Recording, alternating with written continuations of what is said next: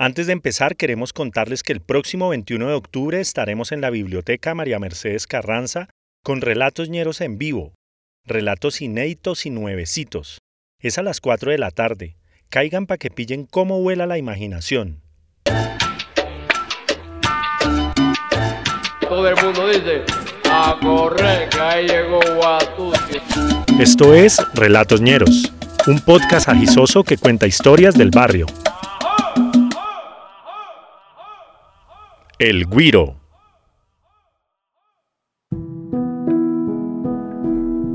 Era el año 2013 y yo estaba cursando grado 11 en el colegio llamado Naciones Unidas, en el barrio Las Ferias. Este barrio siempre ha sido muy pesado. Siempre han habido muchos ñeros y además están los moteles, la plaza de mercado, talleres, muchos almacenes de ropa y en medio de todo esto el colegio.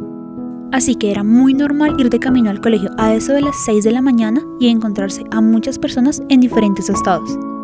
Unos borrachos o avergonzados, saliendo de esos apartamentos sin cocina o de las ollas. Pero eso sí, también encontrábamos gente camelladora, que desde esa hora ya tenían listos sus carros de ventas de comida. En fin, ese era el barrio que yo recorría en las mañanas y al mediodía con mi hermanita la chiquita.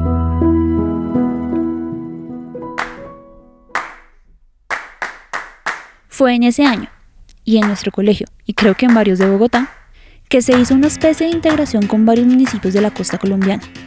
Era una vaina sobre prodigios del fútbol. Claro, estábamos en tiempos previos al Mundial, así que la fiebre del fútbol estaba en su cima. Y en una jugada de esas políticas que se inventan, les dio por traer jóvenes promesas del fútbol, de esas rancherías y pueblos alejados y olvidados. Todos hombres ellos, como siempre. En mi colegio habían aproximadamente 30 de ellos, pero la localidad estaba llena de muchachos tratando de salir adelante pateando un balón. Muchos vivían en la misma casa por allá en los adentros de Engativá y llenaban un solo bus cuando llegaban a estudiar. Todos de diferentes edades y cuando hablábamos con ellos y los conocíamos, pues nada, uno se daba cuenta que no eran muy diferentes a los manes de acá. Mi colegio ahondaban las chicas bonitas y yo estaba entre ellas, obvio. Y es que a los 15 16 años las hormonas están bien alborotadas y hay que tener novio, salir, besarse y esas cosas. Entonces estaban los pelados de siempre queriendo levantar novio y la banda de costeños en las mismas, mejor dicho, una bomba de tiempo. Cuentan que uno de los costeños, llamado Alex, empezó a cortejar a una de las muchachas del bar, la Daniela, de décimo B. Pero ella ya era novia de un ñero del otro décimo, Snyder. Y lo peor es que Snyder también jugaba fútbol en los descansos. Y cuando les tocó enfrentarse, pues se agarraron a darse patadas y codazos y empujones. Al principio parecían los roces normales del deporte, pero la vaina se fue calentando hasta que los tuvieron que separar y ahí paró la cosa. Pero por ese día. Justo el día de la pelea, yo no fui al colegio, pero obviamente me llegaron las noticias y los chismes por los grupos de Facebook.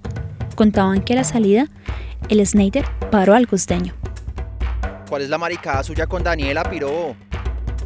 Y es que el costeño ni se mosqueó y le contestó. Vaya, no joda. Estoy bonito yo, pues.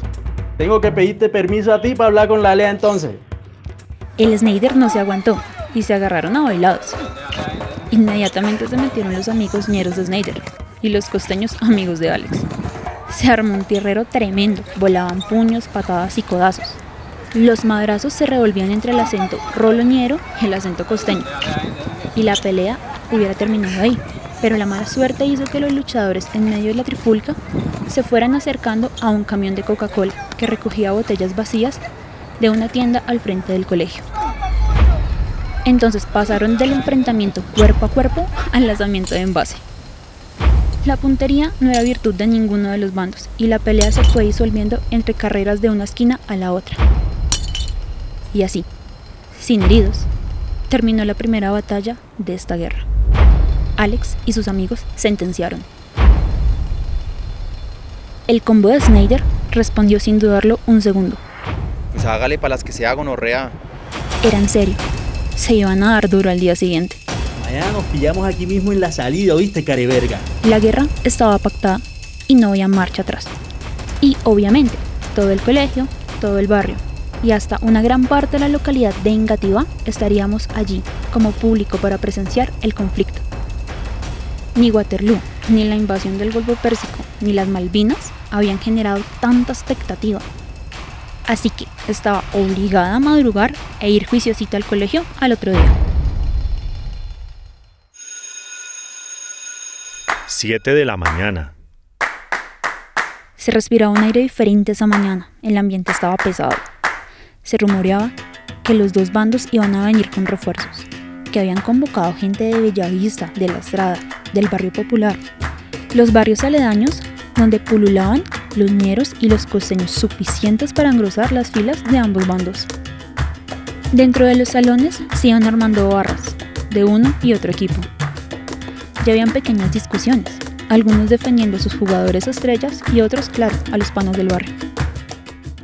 8 de la mañana. En medio del aburrimiento de la clase de filosofía, me asomé por la ventana a ver cómo se veía el campo de batalla antes del encuentro. De pronto me percaté de un muchacho que me rodeaba el colegio montando una bicicleta de cross. Iba en camisa manga corta, a pesar del frío. Llevaba chanclas y no era una cara conocida del colegio. Desde la entrada del jardín infantil que quedaba al frente, vigilaba las ventanas y las puertas, miraba analizando, como calculando espacios, entradas, salidas, vías de escape. 8 y 30 de la mañana. Le dije a Valentina que saliéramos a chismosear con la disculpa de ir al baño. Cuando estábamos en la calle, vimos que lo que iba a suceder en la salida no era ningún bonche en las margaritas o en el callejón, que era el cuadrilátero de siempre. No. Lo que se veía era de proporciones apocalípticas. Muchos de los pelados estaban escondiendo cuchillos, piedras, palos y machetes en las alcantarillas y en los matorrales. El arsenal estaba listo. 10 de la mañana. Ya habíamos entrado de nuevo al colegio con Valentina, y ahí fue cuando el destino y la suerte se pusieron del lado de la violencia. Pues los profesores dejaron todos los salones a su suerte y se metieron a la sala de reuniones. Así que en los salones empezaron a armarse batallones de apoyo. Que yo me paro por este, que yo me paro por aquel, que yo me paro por mis parceros, que me hago matar por mis coles y así. 11 y 45 de la mañana. Ya se acercaba el timbre del mediodía, la señal típica para salir de clases que aquel día se había convertido en el anuncio de la debacle. Los nervios de todo el mundo estaban alterados. No había otro tema de conversación. Solo se hablaba de los posibles vencedores, de los heridos, y hasta algunos degenerados se atrevieron a apostar en cuál de los dos bandos derramaría sangre primero. 11 y 58 de la mañana. Ya había guardado mis cuadernos y mi cartuchera entre la maleta para salir a ver la mortandad cuando se acerca uno de los costeños con los que yo me llevaba bien y me dice, Hey Karen, mami, guárdame esta vaina aquí, todo bien. y me pasa un cuchillo de cocina, pero de cocina japonesa de dos pisos. Yo realmente me negué y ahí sí me entró la preocupación absoluta, porque me acordé que tenía a mi hermana de grado sexto y con el filo de ese cuchillo sentí miedo por nosotras. Le dije a Valentina que mejor nos largáramos de ahí rápido para evitar problemas una que otra puñalada. 12 y 3 del mediodía. Sonó el timbre de la salida. Todos salieron como locos en patota. En las esquinas habían grupos de costeños atrincherados. En la mitad de la cuadra estaban los ñeros y sus brigadas de ataque. Al principio parecía que nada iba a pasar, solo se miraban fijamente, se observaban con sigilo. De pronto, alguien del público gritó. Ay, no, pues ahora bésense. Todos los espectadores nos cagamos de la risa y Valentina me dijo, ya más tranquila, No, marica, yo sí me voy a quedar a ver el guiro.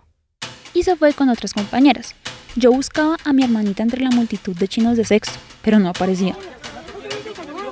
El ruido del vendedor de mango y el del bonais se mezclaban con los gritos y las groserías previas al encuentro. Escuchamos ese ruido inconfundible de los nudillos hundirse en la jeta de alguien. No vimos quién con quién, pero sonó el traje muy duro. Ya había empezado la batalla y en menos de cinco minutos había una montonera nutrida frente al portón del colegio. Otra garrotera estaba empezando en la esquina. y al lado mío empezaba otro bonche. Se daban con palos, garrotes y con bacanas, y no se distinguía quién era quién. Un revoltijo de ñeros y costeños dándose sin compasión. Por fin vi a mi hermana, aterrada con otra niña de sexto. Las agarré de la mano para sacarlas de ese infierno, pero vi que venía volando una piedra hacia nosotros. Alcanzamos a agacharnos y vimos cómo se destrozó contra los ladrillos de la pared. Se oían los gritos de las mamás que venían a recoger a sus hijos del jardín. No había por dónde salir. Estábamos encerradas en medio del fin del mundo.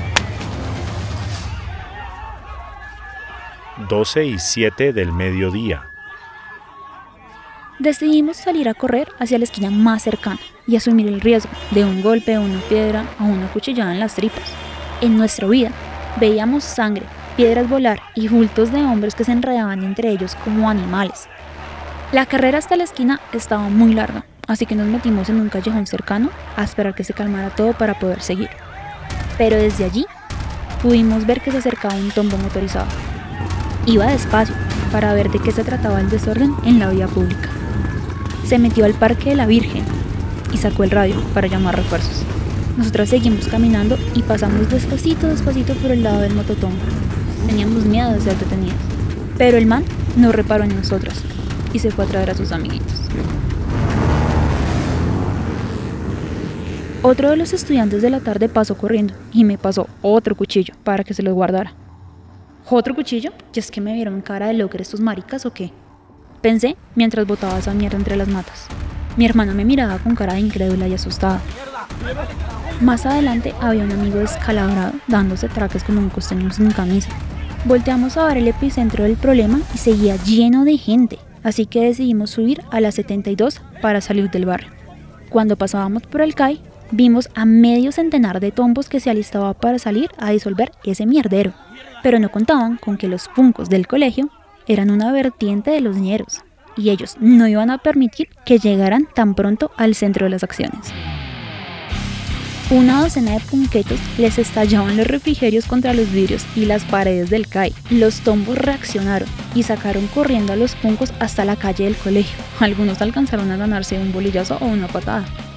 Cuando los puncos quedaron en medio de las peleas, pasó lo que solo en los barrios como este puede pasar. Un momento de silencio. Al ver a los tombos en la esquina, todos dejaron de romperle la cara a su respectivo adversario. Costeños, ñeros y punquetos ahora tenían un enemigo en común, el rival histórico de la barriada, los que traicionaron a su clase para atacar al pueblo por un sueldo. 12 y 15 pm. Sin pensarlo ni ponerse de acuerdo, la horda de muchachos del barrio se fue contra la policía. No sirvieron las motos, ni los bolillos, ni los cascos. Los sacaron corriendo a punta de piedra y palo. No tuvieron otra que refugiarse de nuevo en el CAI. El comandante salió a pedir calma, pero una bolsa de leche sabor vainilla, de las que dan como para el desayuno en los colegios públicos, se estrelló contra su verde pecho y tuvo que meterse de nuevo. La celebración de risas y júbilo hizo que hasta los que se estaban partiendo la madre minutos atrás se dieran la mano, porque ahora eran los vencedores. Por una ventana, un tombo gritó que ya venía el SMAT, y pues todos sabíamos que esos manes sí tiran a matar. Es más digno morir en una pelea callejera con los ñeros de mi barrio que a manos de la lanza del Estado. 2 de la tarde. Le conté a mi mamá los pormenores de la pelea.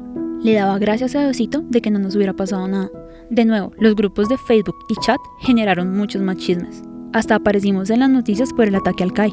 Mi mamá me agradeció por no haber dejado botada a mi hermanita, a pesar de la trifulca, por ser una hermana responsable y cuidadora. Cuando yo sacaba pecho creyéndome la mejor hermana del mundo, mi hermana, que no había hablado desde que salió del colegio, le dijo a mi mamá, Tan raro, mami, que todos esos ñeros le daban los cuchillos a guardar a Estefanía. Yo los vi. mucha zapa. Nos pillamos el próximo miércoles. Esta historia fue escrita y narrada por nuestra oyente Estefanía Arango. La portada de este capítulo fue realizada por nuestro amigo el diseñador Nicolás Vázquez. Agradecemos por sus voces a Gabriela Méndez y a Yermayer Sastoque.